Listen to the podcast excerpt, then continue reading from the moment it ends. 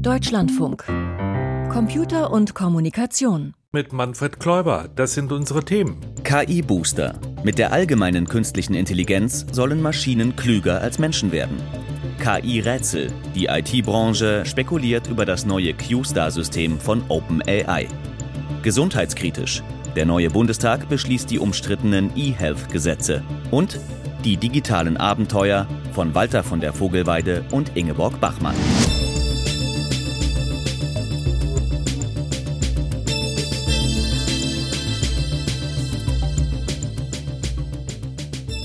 Dann ist The Genie out of the bottle. Dann haben wir Pandoras Box geöffnet. Dann ist alles vorbei.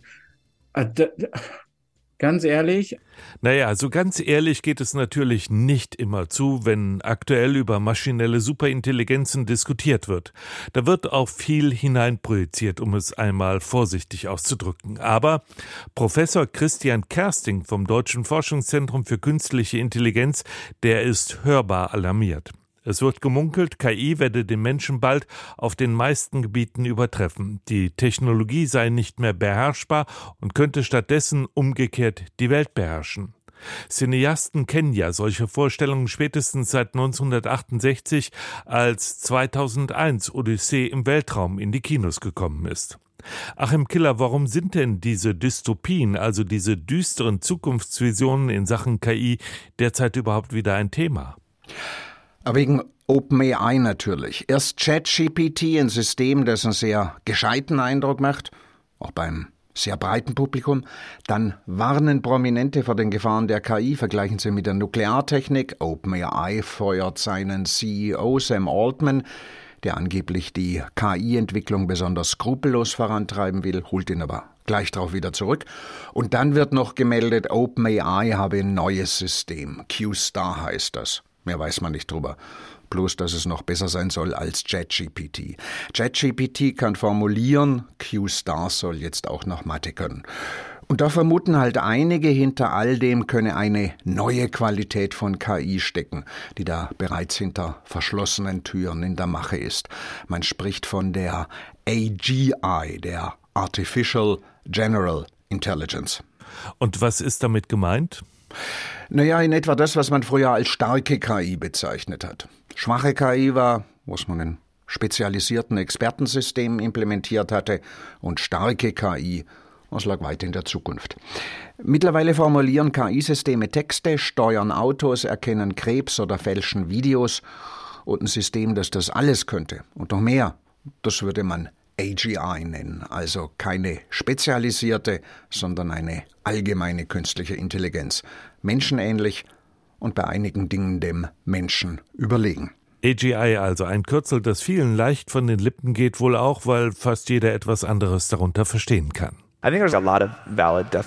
Es gibt viele handfeste Definitionen. Ich meine, AGI ist das Äquivalent eines Durchschnittsmenschen, den man als Mitarbeiter anstellen kann und der dann alles erledigt, was andere auch können. Dazu gehört unter Umständen auch, sich medizinische Kenntnisse anzueignen oder programmieren zu lernen. Es gibt vieles, worin ein Durchschnittsmensch gut werden kann. So sieht es Sam Altman, der gefeuerte und dann wieder reaktivierte Chef von OpenAI. Von derartigen Definitionen hält Christian Kersting wenig. Kersting ist Professor für künstliche Intelligenz und maschinelles Lernen an der TU Darmstadt. Also eine Definition ist zu sagen, eine AGI ist dann gegeben, wenn ein KI-System bei jeder beliebigen Aufgabe, die man diesem System stellt, besser ist als der beste Mensch. Also dann reden manche aber auch schon von einer Superintelligenz. Und ich finde all diese Begriffe ein bisschen hm, nicht so schön. Von den Fähigkeiten der großen Sprachmodelle selbst hingegen ist Christian Kersting sehr angetan. Also ich bin beeindruckt von den Systemen. Also ich will nicht sagen, dass die Systeme überhaupt nicht toll sind. Ganz im Gegenteil, ich finde die klasse. Ich möchte nur nicht den Eindruck erwecken, dass die schon kurz davor sind, menschenähnlich zu werden. Deshalb ist an Kerstings Lehrstuhl untersucht worden, wie stark bei diesen Systemen jene kommunikativen Fähigkeiten ausgeprägt sind, die bislang als dem Menschen vorbehalten galten. Humor und kausales Denken haben die Wissenschaftler näher unter die Lupe genommen. Beim Thema Humor wurden sie kaum fündig. Gerade mal zwei Dutzend Standardwitze kann ChatGPT erzählen, dann ist bei ihm Schluss mit lustig. Das andere war, wir haben uns gefragt, wenn es eine AGI ist, also die, oder zumindest so eine Superintelligenz, dann würde man ja erwarten, dass die Systeme Kausalität können. Also Ursache, Wirkprinzipien. Und wir konnten feststellen, das können sie auch nicht. Sie können unter Umständen sowas wie metakausale Modelle sein. Also das soll sagen, hm, sie können gut das kausale Wissen wiedergeben, was in den Trainingsmengen war. Also das ist auch beeindruckend, aber sie selber sind nicht kausal. Kein Humor und kein kausales Denken. Christian Kersting sieht die aktuellen KI-Systeme weit davon entfernt, menschliche Eigenschaften zu entwickeln. Die aktuelle Debatte über Systeme, die sich selbstständig machen, einen eigenen Willen haben und eigene Zwecke verfolgen, hält er denn auch für unseriös. Und dann wurde gesagt, hm, das ist so gefährlich, aber keine Sorge, ich habe ja das System gebaut. Wenn ihr mich fragt, ich kann das im Zaum halten, aber eben nur ich. Wenn jemand anders solche Systeme baut, dann ist the genie out of the bottle, dann haben wir Pandoras Box geöffnet, dann ist alles vorbei. Äh, ganz ehrlich. Und über OpenAIs neues System QStar will er erst sprechen, wenn die Firma erklärt hat, was tatsächlich dahinter steckt. Denn bislang ist nur der Name bekannt. Für OpenAI reichen zwei Symbole und die Welt redet darüber. Deswegen ist das einfach ein, wie nennt man das, ein PR-Gag Artificial General Intelligence gefährlich wie Nukleartechnik oder bloß eine groß angelegte Marketingkampagne? So verläuft in etwa die Diskussion über KI-Systeme mit menschenähnlichen Fähigkeiten.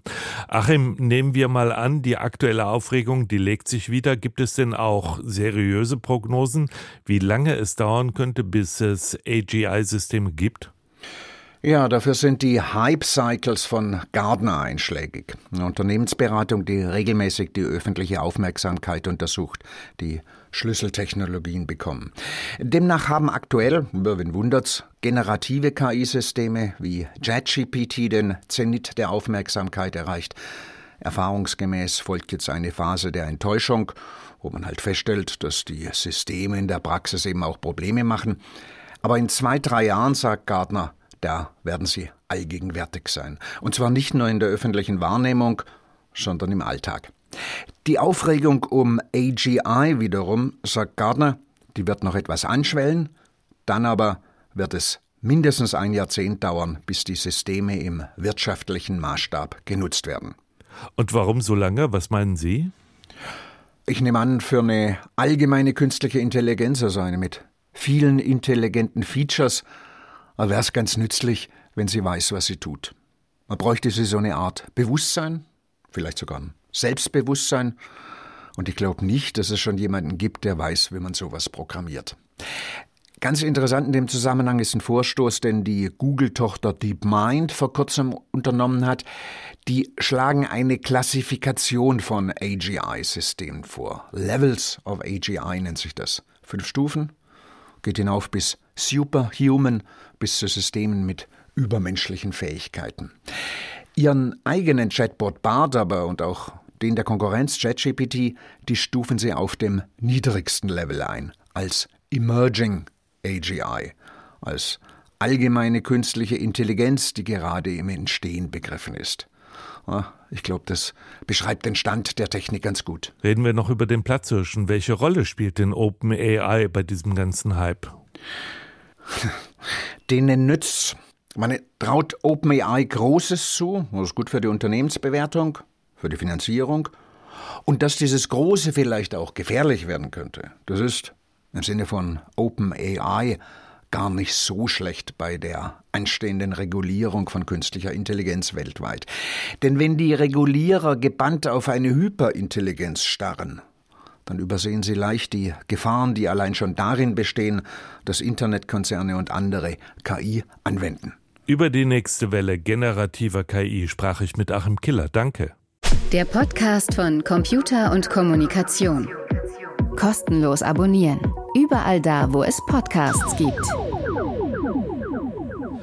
Lange, sehr lange, vielleicht sogar zu lange wurde darüber diskutiert, rauf und runter. Doch jetzt sollen die elektronische Patientenakte und das E-Rezept wirklich, wirklich verpflichtend kommen.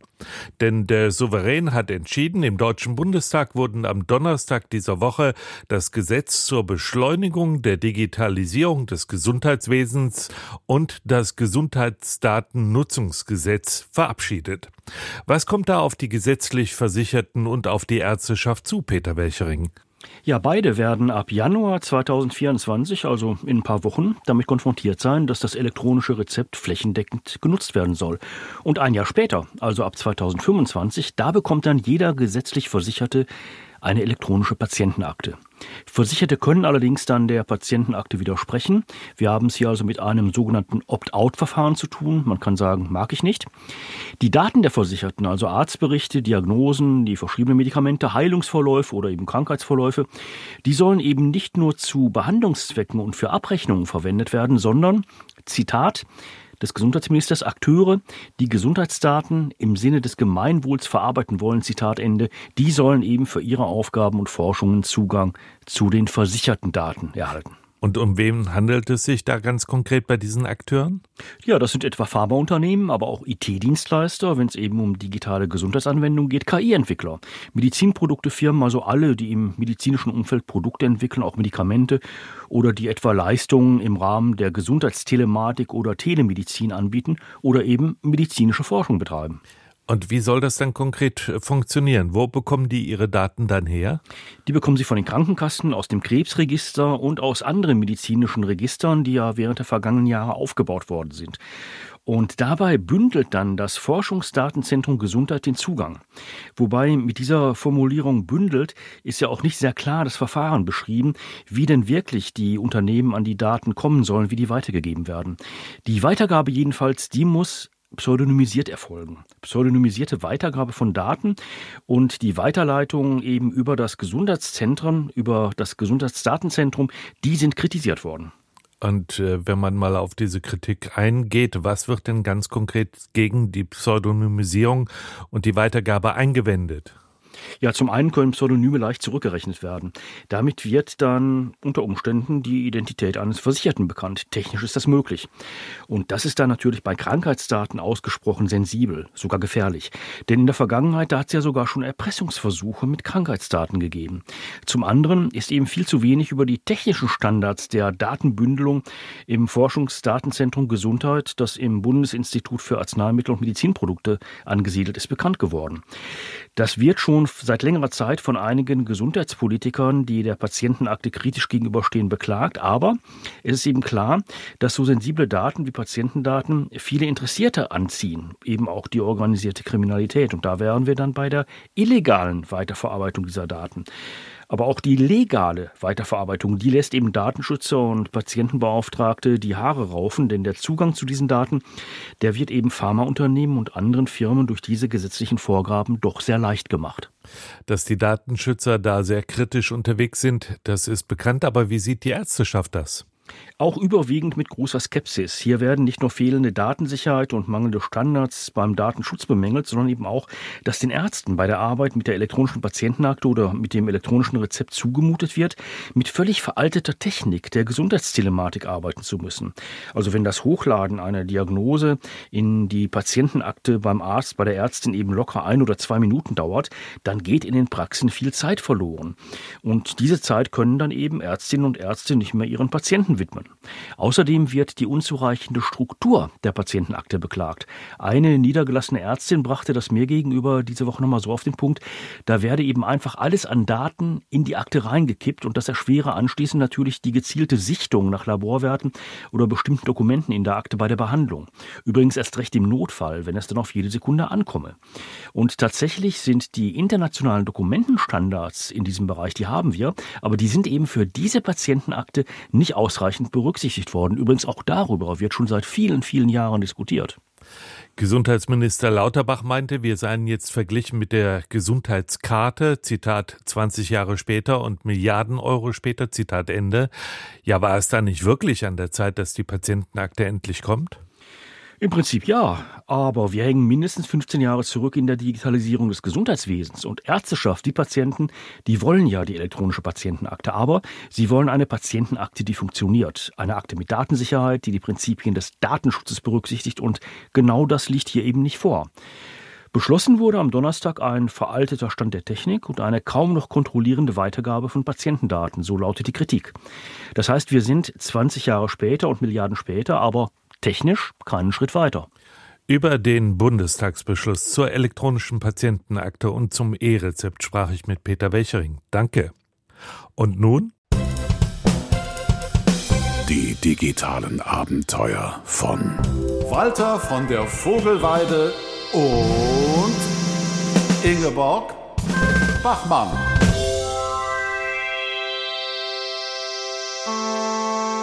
Es war ein kühler Abend als Walter von der Vogelweide seinen Laptop zuklappte. Er wusste, dass Laptop-Computer Schnee von gestern waren und die meisten seiner Kollegen Tablets besaßen oder ihre Gedichte in ihre Smartphones diktierten. Die Gedanken an sein neues Minne-Gedicht hatten ihn emotional so aufgeladen, dass er es an diesem Abend nicht zu Ende tippen konnte, sondern unruhig durch die Stube lief, sich einen Espresso kochte die E-Gitarre umschnallte und durch den Garten verschwand.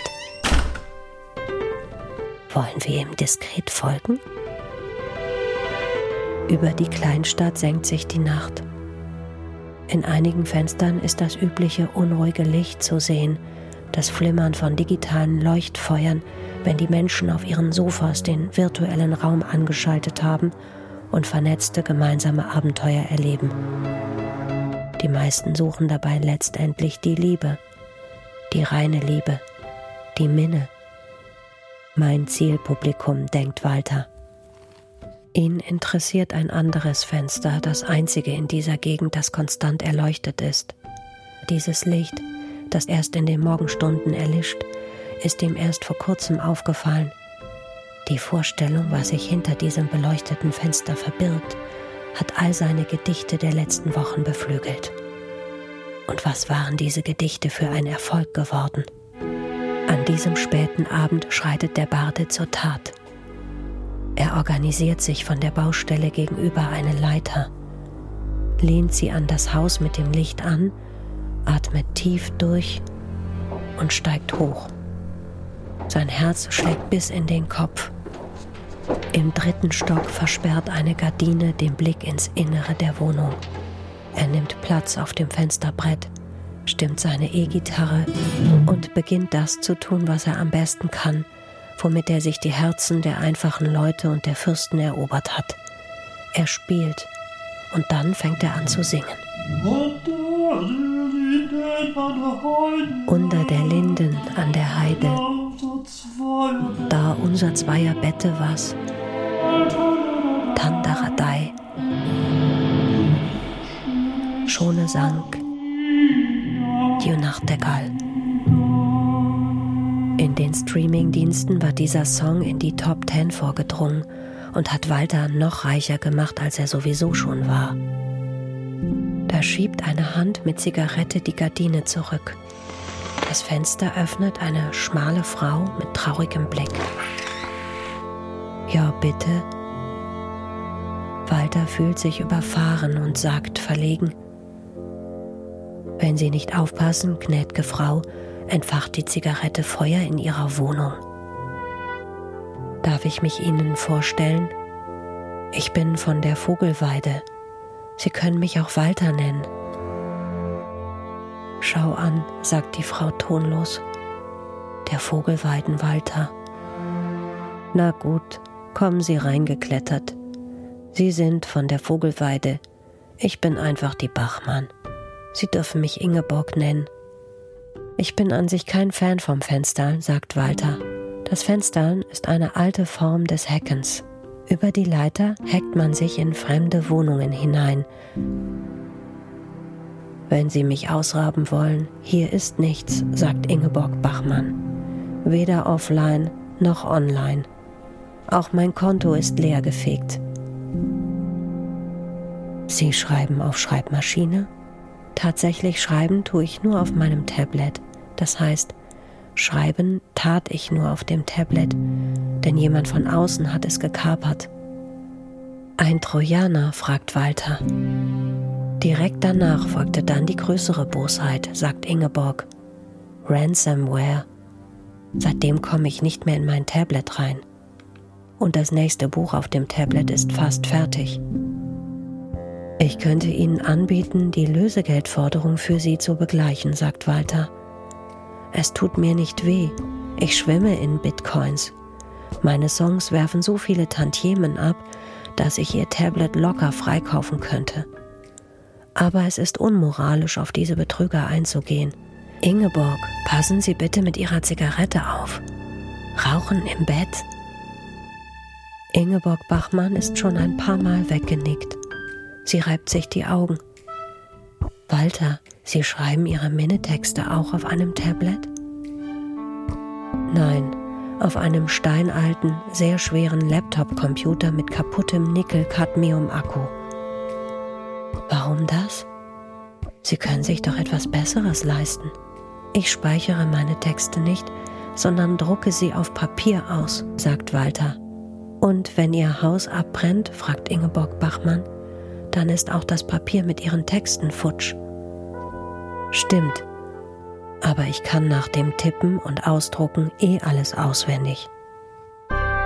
Ingeborg Bachmann geht ins Bad, schaltet auf dem Weg dahin die Kaffeemaschine an und summt vor sich hin.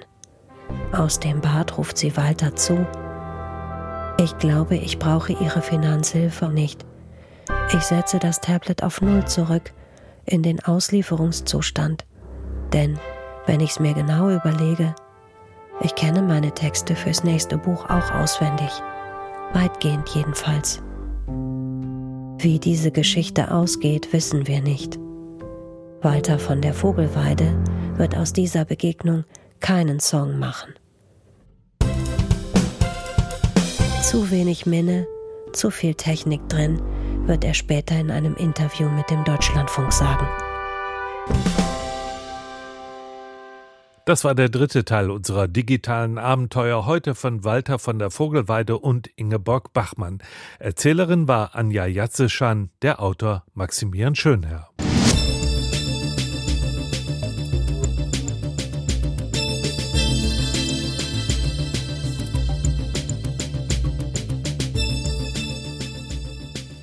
In Deutschland gibt es einen Rekordfachkräftemangel in der IT-Branche. Das ist unsere erste Meldung im Info-Update von und mit Piotr Heller.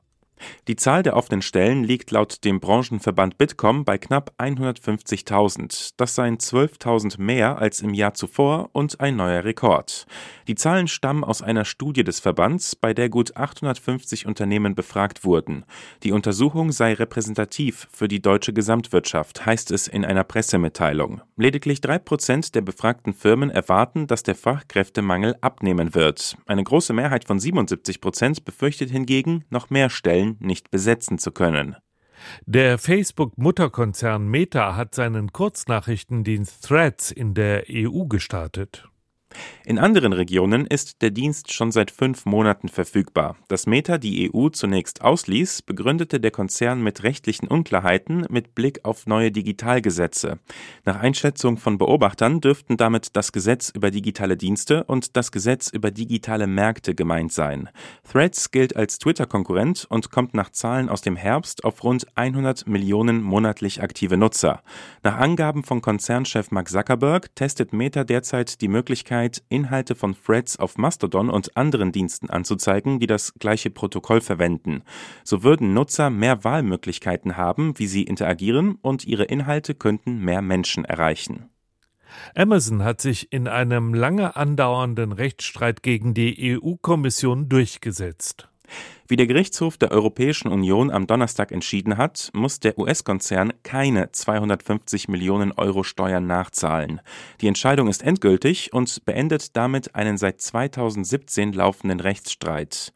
Damals warf Wettbewerbskommissarin Margarete Vestager Amazon vor, in unfairer Weise von niedrigen Steuerbedingungen in Luxemburg zu profitieren. Europas höchstes Gericht hat nun geurteilt, die Kommission habe nicht nachweisen können, dass die Steuerregelung Luxemburgs für Amazon eine mit dem EU-Binnenmarkt unvereinbare staatliche Hilfe darstellt. Das Wissenschaftsjournal Nature hat ChatGPT in seine Liste der zehn einflussreichsten Forscher des Jahres aufgenommen. Das Magazin veröffentlicht die Top 10 jedes Jahr. Diesmal findet sich darin neben zehn Menschen zusätzlich der KI-gestützte Chatbot. Der Chefredakteur von Nature sagte, man wolle die tiefgehende Art und Weise würdigen, in der generative künstliche Intelligenz die Entwicklung und den Fortschritt der Wissenschaft verändert. In dem Artikel bei Nature heißt es, ChatGPT habe wissenschaftliche Arbeiten mitverfasst und das manchmal heimlich.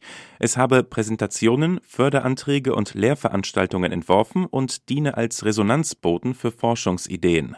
Unter den zehn Menschen auf der Liste findet sich auch einer der Macher von ChatGPT, nämlich Ilya Sutskever, der Chefwissenschaftler des Unternehmens OpenAI.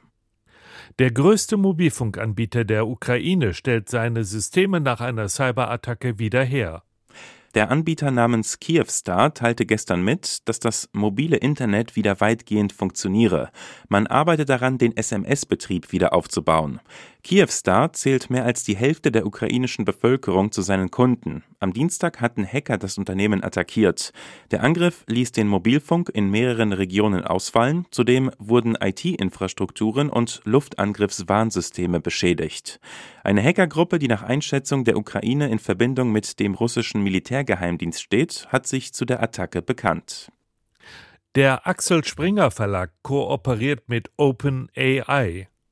Dadurch sollen ChatGPT-Nutzer Zusammenfassungen ausgewählter Nachrichteninhalte von Axel Springer erhalten. OpenAI wiederum bekommt Zugang zu den Inhalten des Verlags, um das Training seiner Sprachmodelle voranzutreiben. Im Sommer hatte OpenAI bereits eine Kooperation mit der Associated Press geschlossen und unter anderem Zugang zu den Archiven der Nachrichtenagentur erhalten.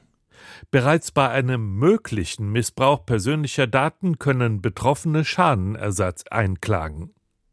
So hat der Europäische Gerichtshof Ende der Woche entschieden. Konkret ging es um einen Hackerangriff auf die bulgarische Steuerbehörde. Die Angreifer sollen persönliche Daten erbeutet haben. Einige Bürger verklagten daraufhin die Behörde, weil ihnen durch die Sorge vor möglichem Missbrauch ihrer Daten ein Schaden entstanden sein soll. Ein bulgarisches Gericht wandte sich mit der Sache an den EuGH. Der entschied nun zugunsten der Bürger. Sie dürfen Schadenersatz einklagen. Entsprechende Befürchtungen vor einem Missbrauch der Daten stellten einen Schaden dar, sofern der Beklagte nicht nachweisen könne, dass ihn keine Schuld treffe. Tesla muss in den USA die Software von zwei Millionen Autos nachbessern. Das ordnete eine dortige Verkehrsbehörde am Mittwoch an. Grund sind mögliche Risiken bei der Autopilot genannten Fahrassistenzfunktion in mehreren Modellen. Fahrer könnten die Funktion nicht korrekt nutzen oder würden gar nicht merken, dass sie aktiviert sei, teilte die Behörde mit. Das Software-Update sieht nun zusätzliche Warnungen vor, die dazu aufrufen, die Hände am Lenkrad zu lassen. Sternzeit, 16. Dezember Staubiger Erdmond beim Mond mit den Geysiren. Nach Einbruch der Dunkelheit zeigen sich am Südwesthimmel die Mondsichel und der Ringplanet Saturn. Heute steht Saturn etwas links des Mondes, morgen sind beide dicht beieinander. Der Mond ist ein staubiger Körper ohne Atmosphäre. Die Oberfläche verändert sich seit Jahrmilliarden nur durch Treffer von Meteoriten, die immer neue Krater schlagen. Um Saturn kreist dagegen einer der faszinierendsten Monde des Sonnensystems. Enceladus ist ein Körper, der sein Aussehen ständig verändert. Seine Oberfläche ist von einem viele Kilometer dicken Eispanzer bedeckt. Darunter gibt es einen tiefen Ozean aus flüssigem Salzwasser. Durch Risse im Eis sprühen etliche Geysire in den Weltraum. Jetzt hat das James Webb Weltraumteleskop die so eigene Wasserwelt des Enceladus beobachtet. Der Infrarotblick zeigt, dass die Wasserfontänen bis zu 5000 Kilometer weit aufsteigen. Das entspricht dem zehnfachen Durchmesser dieses Mondes.